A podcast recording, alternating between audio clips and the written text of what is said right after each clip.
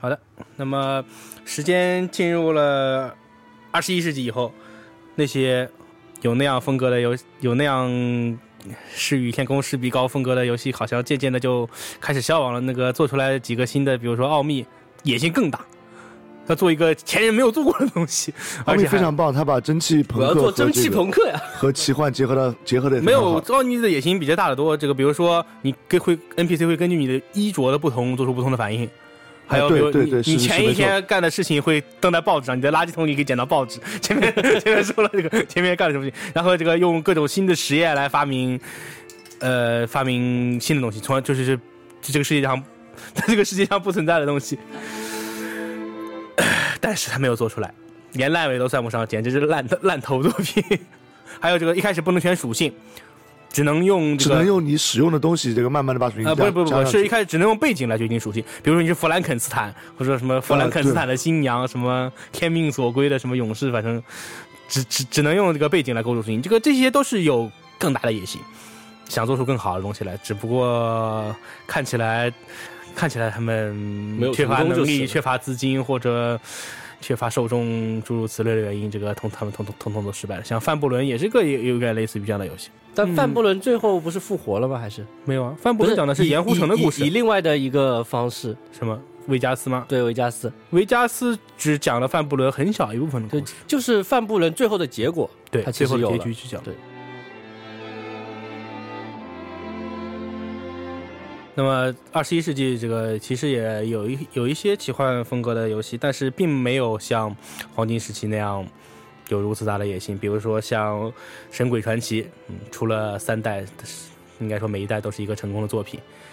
都是个卖座的作品。对，都是个卖座的作品。虽然它的战斗系统非常简单，简单到很傻的地步，呃，它的剧情，五分钟以后车就变成 boring。充满着吐槽。对啊，它的剧情充满着，呃充满着对一些奇幻理想的吐槽。这他的收集模式也，它的那个收集部分也很奇怪，跟那个恶魔之门聊天做出各种表情，说那是二好像。对，三也是有很三也有这个做出各种呃动作在恶魔之前什还要，去全世界找各种骂你的 goblin。带着你的儿子什么到到门前互动，对，还有什么到各处购买小小小套的产业，给你赚钱。哦，房地产大亨其实 其实对啊，因为收税他们会恨你，你只能收房租。对啊，这个通过建立建立国营企业的方式来避免二次剥削的故事。总而言之，那个故那个游戏，甚至他们其中大部分 NPC 只有个名字，也没有故事，跟以前跟黄金时期那些游戏完全不一样。最后发现既不是正义来决定这个世界，也不是邪恶来决定这个世界，是是钱钱来决定。那这个非常的真实，我觉得。对对对，真实。这个正义和邪恶是用来这个增加笑点的，你光有钱没有笑点，国家也是会崩溃的。要让人民相信你，Fable 里面不会，Fable 里面每个人都憎恨你，你一样可以做这个国。真的，呃，对啊，那是因为他是憎恨你这个国王，并不是憎恨你的体制。只要就只要你有足够的钱，这个国家就可以继续运营下去，这个世界也会被拯救。是的，对这个总而言之，那是相当可以说相当偏的角度来诠释奇幻世界的一个作品，就是说他关注的点他做的很好，所以他很卖座。但其他的方式他就一带而过。当然，这样方式做的非常聪明，而且玩家的游戏体验应该也说应该说也是不错的，属于二十一世纪的那些成熟 RPG 的一款，也不是一款，它有三款。那么还有一个叫做霸主的游戏的 The Overlord，你是一个 被从冰里挖出来的，呃，游戏玩起来非常带劲。甚至连跳都不会跳的 Overload，一个穿着全身盔甲导致一不会跳的 Overlord，只会手下一堆像是高布林的东西。呃，我觉得会跳和不会跳是这个游戏重要的形式之一。你看 f a b e r 里面他也不会跳，他可以满地打滚，但是他不会跳，因为这个这个跳会越过很多障碍。如果不是 action game 的话，这个要花很多精力去做类似这样的东西，很会很麻烦嘛。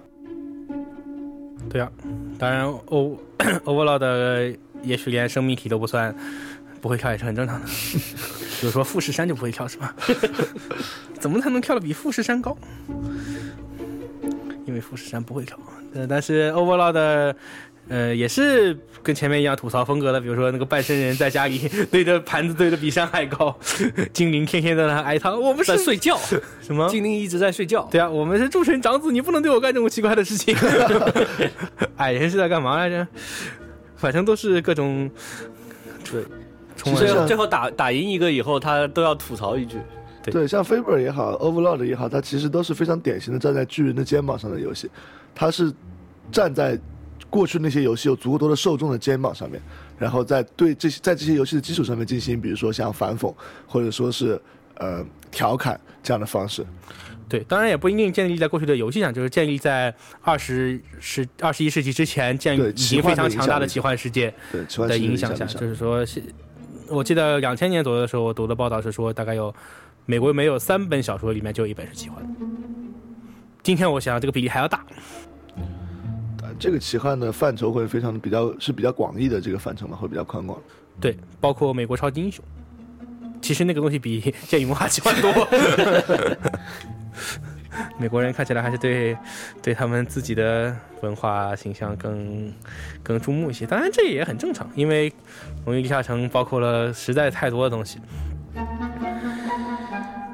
那么，但是他们不是有有很多体系也很接近吗？比如说多元宇宙的那个设定，但是里面中间的每一个英雄都是美国式。的，你并没有赫拉克利斯这样的角色。虽然有有叫赫拉克利斯这个名字的人，但不是这个美国人。他就是赫拉克利斯 本人。还有雷神，对，对都是托尔本人，但是他们都是呃，雷神太美国化了，这个，完全不像美本就是美国人。他们举行的冒险的舞台也是诸如大都会或者是。神奇女侠也是本人啊。对啊，他们冒险的舞台也是美国。啊，大都会或者是连夜行神龙都是在 大都会冒险的。还有那个什么钢什么城，歌坛，歌坛。夜行神龙是在纽约哈德逊河呀、对啊，夜行罗基本上活动范围就是整个纽约嘛，对，其中有个有个也有一些也有一些其他地方的故事啊。好像有那个呃牛仔大有战外星阿瓦隆啊人，嗯，对。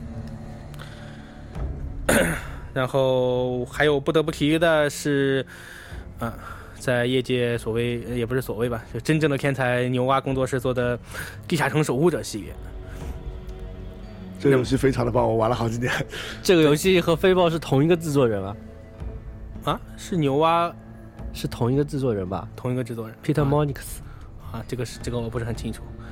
那么《地下城守护者》其实其他游戏都完全没有做到这一点，他们展示了一个鲜活的地下城，怪物在这里睡觉、吃鸡、训练这个赌博，在图书馆看书，嗯、还有的还有的喜欢闲逛。嗯还有的还有喜欢编大字，还有人喜欢把自己放在那个进水座椅上，发出啊啊的叫声，然后解释了非常多的事情，比如说为什么所有的房间，所有的地下城里所有的房间都是四四方方的，互相之间都都会装上门，然后这个甬道都是又细又长的，在地下城守护这里非常全面的给玩家解释了为什么要这么做。而且你虽然一开始也许你的爱好很奇葩，比如说喜欢把房间修成三角形的，或者喜欢把泳把甬道弄成做的宽宽很做做成又宽又大的，但是随着游戏的进行，你很快就会把地下城的样子做成传统形状的，因为这样子更有效率，你更适合你，因为它的所有的门和陷阱都必须安安放在一格宽的甬道上，那这个可以防范敌人的入侵，在 在这个正方形的这个房间中，你可以更有效的利用这些面积。啊、可以更有效的利用面积，然后可以，然后把这个地城之心放在你整个地下城的中间，或者最或者最深处，可以让你的财宝更安全。而那些喜欢瞎游瞎逛的东西，你要给他们盖好守卫室，让他在里面，在这个地地城的最外面走来走去。至于那种英雄门，也就是英雄会。走进来的地方，旁边这个当然要购买各种各样的陷阱，他们一进来就是遭受电火冰多重多重打击，而且你所然后把他们抓去刑讯室，让喜欢虐待他的怪物虐待他们。对他们有的时候会交出钱来，有的时候会说出父亲的情报，有些时候会效忠于你。对有些如不你要你要精心的照顾他们，这个时不时给他喂养殖鸡啊，或者用治疗魔法治疗他一下，他最后才会叛变效忠于你。但是你手下的怪物却很不喜欢他们，你要给他们盖盖一套单独的生活设施，让他们住在那里。总而言之，这个牛蛙确实是呃最敢做敢当的游戏设计师，虽然并不像前面我们说的那个那些做 RPG 的黑岛等等公司一样。有这么大的野心，也不能说有这么大做用那样的表现形式，牛蛙用了一个完全不同的表现形式。我觉得他们就是说想做的是自己的游戏，而不是说对做做一个那个像像传统的那个 RPG 致敬的一个东西。对他们想做一个自己的游戏，想给世界带来一套带来一道独特的风景。很可惜，这样的游戏好像也不是不不怎么卖钱，哦，都都 怪 EA 啊。都怪 EA，也不能说怪 EA，是他的这母公司之前破产了，EA 把他们收购了，EA 收购收购说是 EA 收购了他们，后来才做出了《神鬼预言》，也不为过。神鬼预言是微软，啊，微软对，也不能说，就是说不能说怪 EA 是吧？他们之前经营不善，后来还没有在 EA 找到了工作。那么。Dungeon Keeper 虽然我们前面说他这样，但是他在中国其实也不是很有名，其实应该没几个人玩过。就就算我们这一代的玩家也很少有人玩过。那么下面下面说的这这两款游戏就是在中国非常流行的。那么第一款叫做 Diablo，暗黑破坏神。光从 Diablo 三在中国的销量就能知道它受到了多么多么巨大的热爱。虽然这个热爱主要来自 Diablo 二，Diablo 二我记得是大学里面仅次于拳皇和。传奇被同学们玩的最多的游戏机，难道不是那个什么？哦，还有 CS，不是不是足球那个那个叫什么？呃，实况，实况，对对，那个是实况。嗯，对，反正 Diablo 二虽然虽然有在真正大红特红的是 Diablo 二，但是我们这里还要先说，主要说一下 Diablo 一。那么 Diablo 一在当时发表的时候是一个非常惊艳的游戏。大家都从来都没有人想到过，原来 RPG 还可以这么做。虽然当时人把它都分成 RPG，但是我觉得应该不要这么分。应该我觉得 Diablo 更接近一种叫做 roguelike 的游戏，就是你一开始被扔到一个地城里，然后你就要过去砍怪，这个也有可能随时你会随时被一个怪砍死。总而言之，就是说你在一个没有出口的地城不断冒险，看你什么时候被砍死的游戏。Diablo 一其实太符合这个东西了。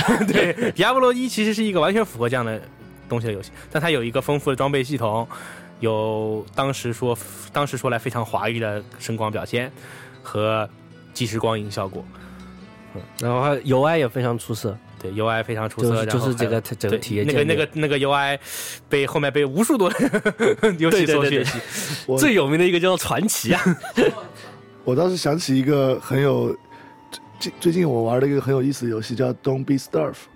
呃啊，别别挨饿，对对对对对，这个游戏应该也是类似于这样 roguelike。对对对，其实像这样的游戏后来还是后继有人啊，饥荒是吧？对对对，啊，对我也玩了，但是饥荒并不是地下城探险，是一个野外探险，可以说对是没错，你还可以造一些什么奇怪的东西。对 roguelike 的后期游戏还有一个叫做 Dungeon of 什么 Dread 嘛，那个反正后期的 roguelike 加入了非常非常多的要素，比如说自己造东西啊，呃呃很多就是这个这个很多不是。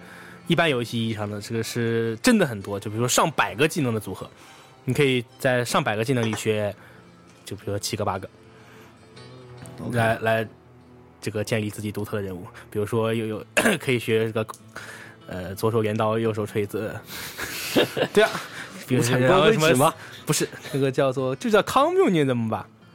然后，比如三级大招就是这个莫斯科东将军，啪 手一招一顿暴风雪，你在暴风雪里这个还有战斗力加成，敌人通通被动。还有什么全民医疗，这个就可以你就可以缓慢的加血。最后是什么这个你既然要那就给你吧，这个就会就是你点了这个技能以后，你就系统就送你一颗核弹。还有叫做铁木的防御技能，反正就说为什么听起来是飞豹的那种风格？对，那个那个叫当将。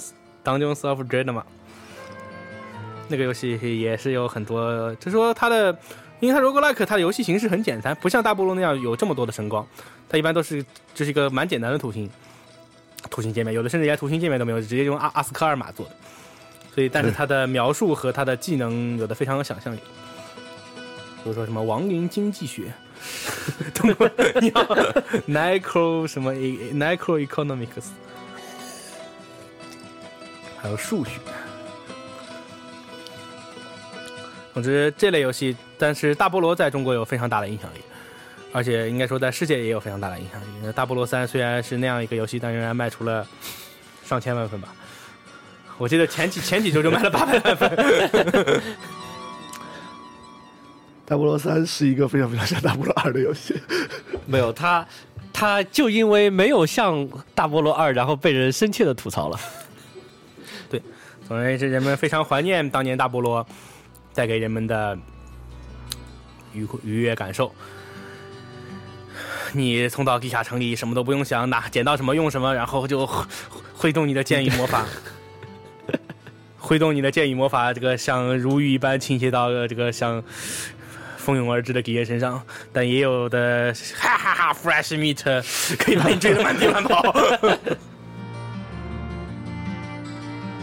这样的游戏感受确实是桌面游戏很难表达出来的，但是也确实很符合很多传说中故事的英雄曾经干过的事情，这个尸山血海，像什么蛮王柯南诸如此类的，所以应当说这个电子游戏也以他们的形式，也以这种形式来表达了对于地下城，也不也不应该地下城对于冒险的理解。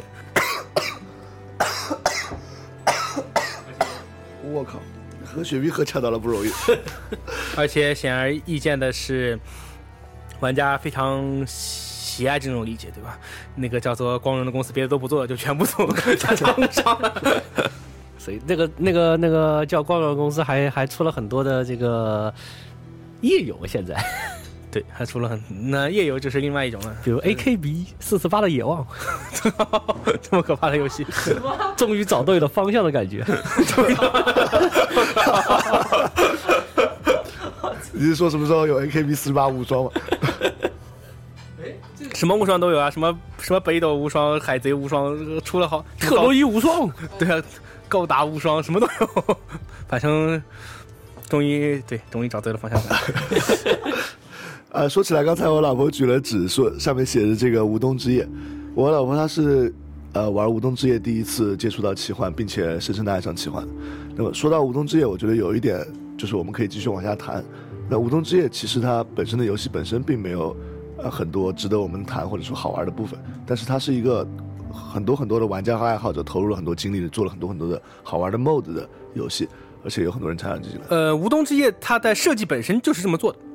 那个对，那个它的单机部分只是个范例模组而已，而且对是这个投明显没投入多少精力的范例模组。对，不太好玩。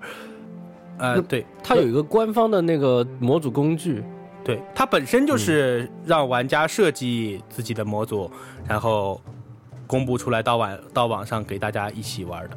有的，呃并且它甚至都有当 Dungeon Master 模式，你可以这对，是没错，嗯。就可以来但是它有很严重的问题，比如说它那个服务器超过 大概二十个人就崩掉了，不管你用什么电脑做服务器，它那个程序就是这样，二十个人就会崩。但是 A 姐姐是很多人的偶像。嗯，是啊，但是但是你怎么想象二十个人一起跑团啊？这不可能啊！呃，对啊，所以说他们说他设计目的就是这样吧？不，但是他就是说他通过，但是二十个人也是个对于跑团来说也是个很大的数字，他是可以分成两方，这个一个是斧头帮，一个是一个是菜刀帮，对啊，X Fox 和 Cleveland 嘛，然后可以互相这个对于这资源进行争夺。呃，通向不同的到不同的神秘地点去进行冒险，比如说你是要到常见大家平常都走的这个冒险争夺地点去收集资源，跟对方打一架呢，还是到更古老神秘的地方去看看那里到底今天刷的水元素还是巫妖？水元素就赚了，巫妖巫妖就 没有水元素才是亏了嗯。，no loot。不不，水元素很呃，水元素是没有，水元素很厉害，水元素会一个什么窒息术，反正就是秒杀的。水元素没有没有 loot，有 loot 的，没有他们是去挖矿的吧？如果我没记错的话，巫妖好像还好打一点，水元素特别难的。但是他们可以，比如说事先准备好法术再去的，它这个整个过程非常的像跑团，对，非常低而且可以支持哪怕是二十个人也是非常多。而且在没有当 u master 就算不在线，你们仍然可以干一些日常的事情，只不过有一些特殊冒险被当今 master 也有很多事情可以做。几几乎所有事情可以，你可以随随时切换到某一个怪物的控制上去。对对对，是的。你可以也你也可以看玩家在做什么，但是当时就是一直到今天，嗯，N W N 二的 mod 仍然还是有人在做的。对，对，有人在做，有几个什么什么到到什么到好像有人在做那个用 N N W N 的那个工具在做博德二的那个是吧？呃，对，还还有人我玩我 N W N 二，我只玩过了玩了一个 mod，一个这是一个讲一个盗贼盗贼盗贼行会的故事，这个反正打怪没有经验，只有开锁才有经验，就对，就整个充满了无数多的谜题和挑战，然后你这个所有的地方都要潜行过去，这个反正是对面只要是个这个带着剑的 NPC 你都打不过，就这样的一个故事。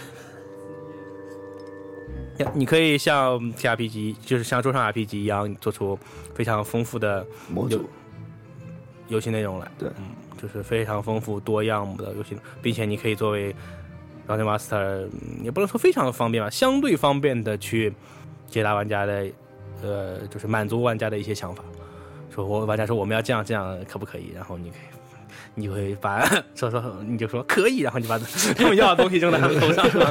可以的，这是完全做得到的，或者说你可以试试看，然后他走过去的时候，你再偷偷在他背后放一个巴洛。舞动之夜当年在中国，你你请问这个彤彤，你玩的是单机部分还是联网版的？这个单机部分也有玩啊，联网版也有玩啊。联网版你上的是就就是那种像是 A mode 这样子的对对对，是两个双城记，是当时啊，是这样。上升器，嗯，嗯，那对的，就是单机部分其实和博德之门之类的游戏比，可以说乏善可陈。对，但是它那个游戏实现就是至少是一吧，它实现这个实现规则的能力还是蛮强的。他当时也是一种新的野心吧，就是刚跟刚才陆海瑞说的那样，在二十一世纪这个玩家之间的交互。明显要比玩家对设计师这样的交互更有吸引力，对，因为它门门槛更低，而且呃啊口图。就跟 QTOR 就是和博德差不多的游戏，对，也是那个风格的游戏。就是它向古古老的这个传统致敬的游戏，而且个归到还可以归到规划的是但是战斗这个主要是引引引进的问题吧？不是这个 QQR 的剧情还是可以的，但是那个战斗和我觉得和无限引擎的游戏比差的太远了。战斗就是你你只能选什么什么攻击、普通猛力攻击，然后什么连击，好像就那么几几个选项吧，就压根儿就没有那种什么。啊、原力也没有什么，也没有几个法术可以用。远离恶猴，恶猴呃推倒什么闪闪电是还是邪恶面还能用，一般人都都不会选到的。呃，瘫痪机器人，反正没有几个。但它使用起来肯定不不是不是那么流畅，比比起那些动作类的，我有印象，反正完全没有原理的感觉。对，对，反而是你呃有玩那原因个跳跃，有个专长选了以后，你选普通攻击，你会嗖的一下飞飞过去，只有那个东西给我了啊蛮蛮蛮蛮便宜的感觉，其他的不知道的感觉。对，比较恶那个恶猴还没有魔法的感觉，好，很很奇怪。对。比较起来还是没有恶猴也是质量效应这样的游戏更加有恶猴也是星大赛的才能选的，那个 light side 选的是 push，就是你在原地什么，嘿，做出一个推动那边就飞就出来的，好像很傻的样子，都会原地了，为什么用这样的法术？不是不是可以把人推下推下悬崖之类的？没有推不下悬崖的，没有完全没有这样的东西。哦，那个杰迪学院里啊面是可以杰迪学院有推下悬崖，杰迪学院是个动作游戏，还是还是个对战游戏。这个越说越远，这个奇幻没什么关系的，绕回来吧。呃，星战当然也是奇幻，但是我不觉得 QTOR 在星战的星战其实蛮有奇幻元素的，还有武士。不是这个，就是说，我觉得 QQR 在星战的历史上不是很重要，没肯定不可能像博德之门在 D&D 的历史上这么重要。那么 刚才说到一款大家非常熟悉的是 Diablo，那么另外一款就是魔法门之英雄无敌。在这期节目的最开始，我们说到了魔法门，看起来，呃，连两位嘉宾都 没有玩过的样子。没有玩过呀，你玩玩过六，六七八啊六七，八还好还有一个很奇特的九，啊，九九五都通关了，屌爆了！什么？你自杀了以后就可以去天堂了呀？最大的难度在于这个你 loading 很有可能这个导致系统崩溃。什么连什么飞行术什么通通通通都没有了，你你给你个加速术，你慢慢跑吧。九实在是太太恐怖了太。实在太让人崩溃了，这个游戏。后面的剧情是什么？自杀了去天堂，然后到天堂以后再怎么再跳下来就可以又回到人间，好像是这样子。就而且你要去好几次天堂，反正反正我你要自杀好多次。我到 一个地方崩溃了，就再也进行不下去了。对那么《魔法门之英雄无敌》，尤其是三代，在中国和世界其他国家，比如说俄国，都有巨大的影响力。其实二代在中国已经很流行了，对，四五后来也也挺流行的。四五四这个半成品，一直都没有流流行过吧？四没法对战怎么流行呢？啊，也对，这个五还五其实还是蛮流行的，五还是蛮多人玩的。对，但是五是毛子做的，这五的画风非常非常非常那个 挺漂亮的有异国风那个公司以前还做过很多战锤，所以你就懂的。挺漂亮的，挺漂亮的。这个骑着大象的这个威扎的手拿一个小魔棍，咦，那个好帅呀、还有那个邪兽鬼是吧？是嗯，一个有一上四方一个大头巾的邪兽鬼，当然邪兽鬼本来就是一个阿拉伯怪物，头上顶个大头巾，反而更加帅了。那个叫什么罗刹罗刹王和罗刹妖，妖，呃，不，那个小的叫罗刹罗刹飞，嗯，罗刹飞，罗刹王头顶上一个一个大头巾。那个嗯美术设计上其实还蛮有想象力的。对，那么正式英雄就是应该这么说，正式英雄无敌让大家领略了各种各样奇幻奇幻生物的风采，远远超过前面所所说的各种游戏。哪怕是地下城守护者，其实也只有屈指可数几种怪物，好像十种都不到。呃，对，因为他每做一种怪物都要做相应的生态，其实挺麻烦的。还要做 3D 建模，诸如此类的。那个时候的技术也跟不上，就英雄无敌多做一种怪物，我觉得太简单了。也就那么七八幅图片，三四即使是十几个这样的话，一和二的怪物也没有多少，嗯，一就很多，一四个，三才多起来啊。一就有四个种族，每个种族六种兵，二十四种，还有几种野怪，嗯，也非常多了，也有差不多三十种。对，其实我们现在能听能说得出来的奇幻生物很多都是从英雄英雄无敌里面看来第一。次了解到，对对对对对对，有就是第一次了解到他们的风采，他们有什么特殊能力，比如说，然后指挥着几千个东西这种东西来打呀。有的是几千个，有的是几个是吧，比如说那东西叫什么？但是英雄无敌英雄无敌二的英雄无敌二的翻译实在是很奇怪，比如说龙吟龙吟还好了，二里面把那个 true 就是巨魔巨魔，嗯，翻译成什么来着？桥梁怪好像是，因为它是在一个叫桥的建筑里造出来的，然后什么桥梁怪，因为这个传说里面巨魔就是和桥在一起住在桥下面。对对对，那也不能叫桥梁怪，有好多是以呃朱雀魂是翻译成食人妖吧？这个东西，呃，对，食人妖差不多，但是桥梁怪实在是太强。就就英英雄无敌二的好多翻译，三也是。好多翻译是直接直接按照那个翻吗？不是机翻，直接按照这个翻译者的理解就是对，臆想的，意想翻出来臆想的。龙吟吗？大耳怪，有好多这个大耳怪是和那应该是因为魔法门六的缘故，魔法门六的中文翻译把它翻译成魔大耳怪吧？嗯，应该要比魔法门六早吧，我不是很特别清楚。总而言之，呃，这个英雄无敌的流行也让我和一些喜欢爱好者交流出现一些问题，因为有些名词差的实在是太远了。而且他们就说有些玩过二的，他把同名怪物就在三里他仍然是这么叫的。对他留下了这个印象。对，大耳怪就一直叫大耳怪，对，即使在魔法门后面的几代里面，也都变成了大耳怪。对，都叫大耳怪。都叫大耳怪，没错。但是他耳朵好像并没有明显的大，这个至少六好像很大，哎，魔法门六一好像很大。这英雄无敌里的呃，不管是巨大的龙，还是可以和龙一战的那些六，也是六级生物吧，什么蝎狮啊、泰坦什么的。泰坦是七级生物，对，泰坦和龙是一级生物，就是比龙低一级，什么什么黑暗骑士啊，诸如此类的，都给玩家留下了非常深刻的印象，尤其是玩家对他们的实力之间的比较，对 有了一个量化的概念。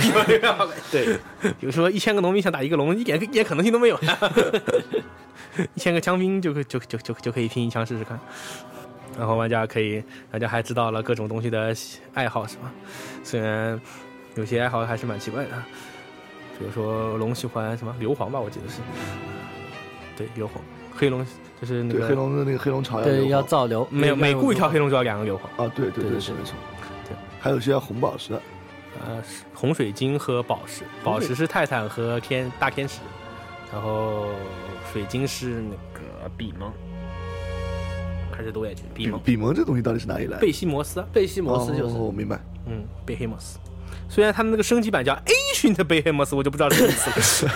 古老的远古巨兽，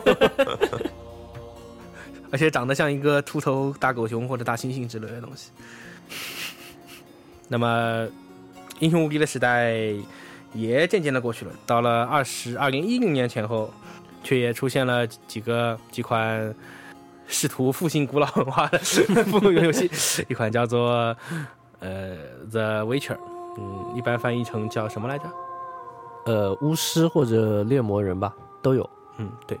那么讲的是在平都镇路大波波，平都镇路大波波，确实也只有他们能做出这样主题的主题的东西。讲的是在古老的，嗯，应该是东欧吧，这个猎魔人曾经是作为社会中重要的一员，斩杀妖魔，这个有偶尔也砍人。但是后来突然冒出一个骑士团，说你们猎魔人过时了，如今是我们骑士团的时代了。最后他把骑士团干翻才给。确实，确实只有大波波能做做出来这样的，这样这个对离奇的主题，异国风情的作品。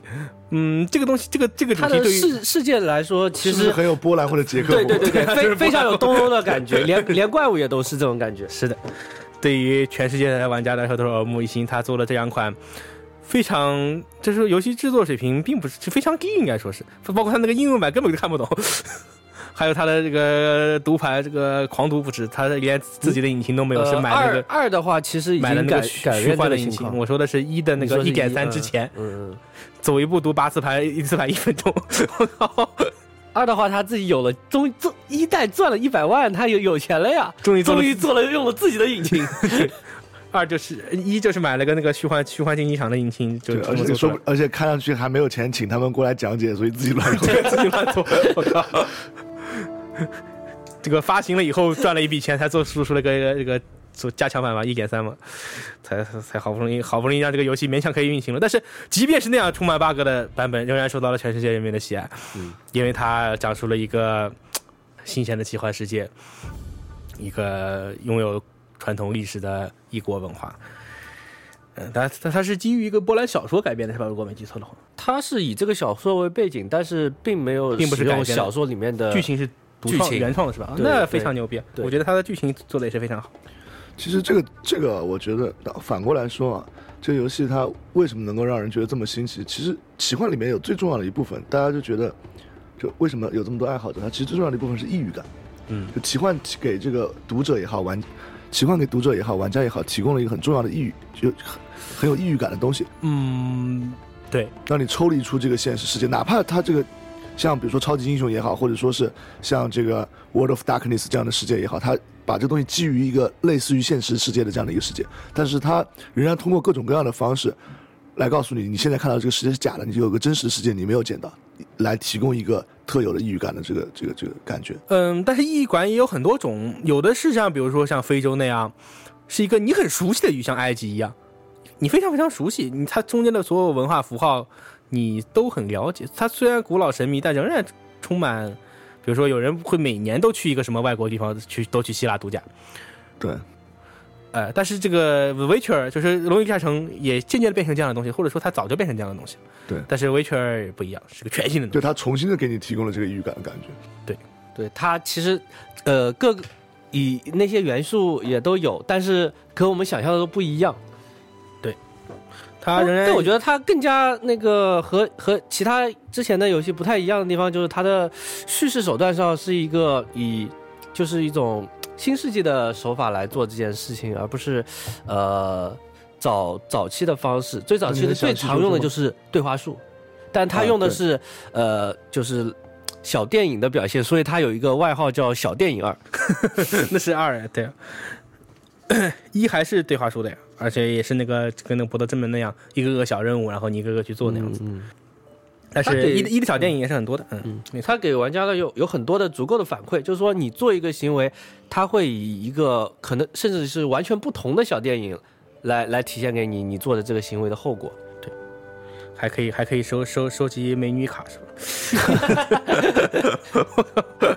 尤其是前几张卡拿到了，就第一张卡呢，我拿到的时候好奇怪，为什么有这样的东西？你把它想象成怪物猎人就对。口袋妖怪吧，嗯，也不是口袋妖怪，这个我都不知道为什么会会会有会有这样的东西。那么另外一款就是《龙腾世纪》，嗯，那么电脑游戏是《龙腾世纪起源》和《龙腾世纪二》吧，那个叫《对，就是二。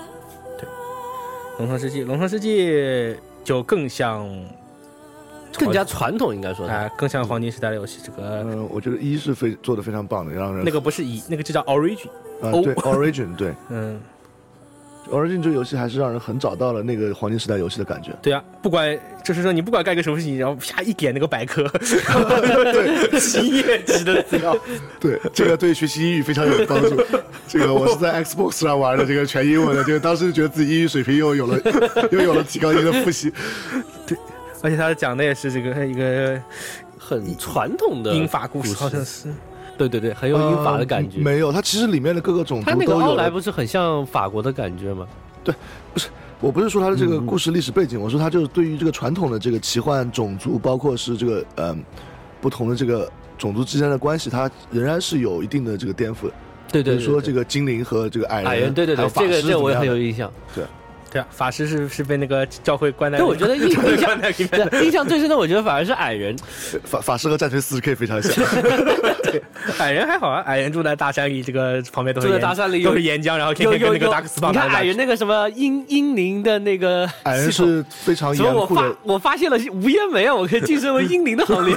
对啊，呃，这个就是这这个是传统矮人，对，但是他把它描述的更真实，对对对对。因为他把这个就是奴隶制这个等级社会这样的东西描述的非常的。呃，就就很生入三入木生动。三分，就不是像原来只是一个简单的单词说到了。以。前说矮人很顽固，矮人是个不不是？谁知道呃是因？为之前所有的故事矮人都不是主角。g a o 对你可以选矮人主角的，之前故事矮人都是酱油。其他博德里面虽然你可以用矮人做主角，但是你根本你的身份不是矮人，你的身份是个个巴尔之子。对对对对。对，之前而且你也在的珠宝里长大，不是在矮人的这个哎这个地方长大。你根而本不能且体会到这个之前的故事，顶多有拿精灵当主角的，没听说拿矮人的。矮人是什么？大酱油，或者什么专门负责搞笑。矮人是专门负责和精灵搞基的。对啊，这个在叫什么，在这个叫什么哈 The The Hobbits 哈比人里，我们看到的也是一群不很传统的人，是一群要去孤山冒险。而且他这个由于他们是复国者，他们的等级设等级并不那么明显，虽然也也说到了啊，对，你等级还是蛮明显的。啊、对，但是就是他们的这个兄弟情谊超越了这个这个这个等级的差异。对就是说，但是在 D A O 里，他把矮人矮人社会就 表现很好。对，就是而且这个之所以能给玩家带来震撼的感觉，是因为你如果选矮人做主角的时候，你一进去就可以感受到，对，一进游戏就可以感受到这个，这个它会有专门一段开头。选其他种族的也也有这个情况，就是他他会他会有一个故事来来向你铺垫这件事情。对，比如说精灵被人类捉了做奴隶，对对啊，这就是当年黄金时代的人们曾经有野心想要做出来的东西。但当时他们没有做这个尝试，的确。呃，因为这样很难讲故事。你不能在铺垫的时候就做颠覆，那个是一个铺垫的时代。嗯，而且而且那些是有 D N D 商标的是吧？你你不可以，你不可以把被遗忘的国度这个就一下又颠到颠到你没见过的地方去了。就是而且这样讲很难讲故事，因为就是说你多开头变成多目的了，多目的你故事就相当难讲。当然 D A O 处理的很很还是不错的，他在第一章就把这个事情给处理掉了。对对对，我觉得相比之下，二就让人非常失望。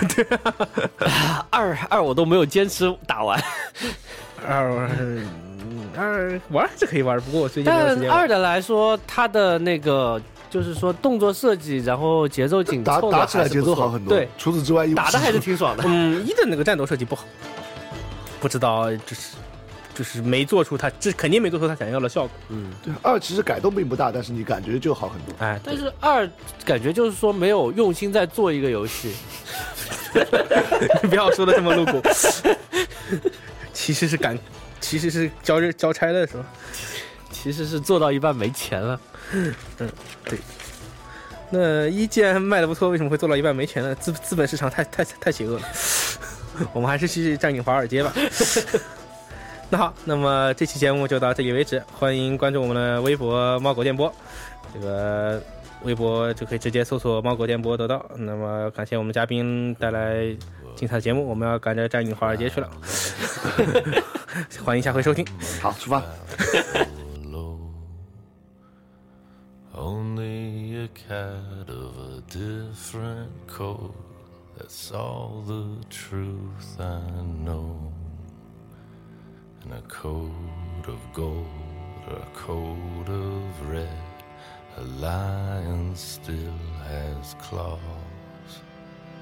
And mine are long and sharp, my lord, as long and sharp as yours. And so we spoke, and so we spoke, that Lord of But now the rains we bore is hall with no one there to hear. Yes, now the rains we pour is hall and not a soul to hear.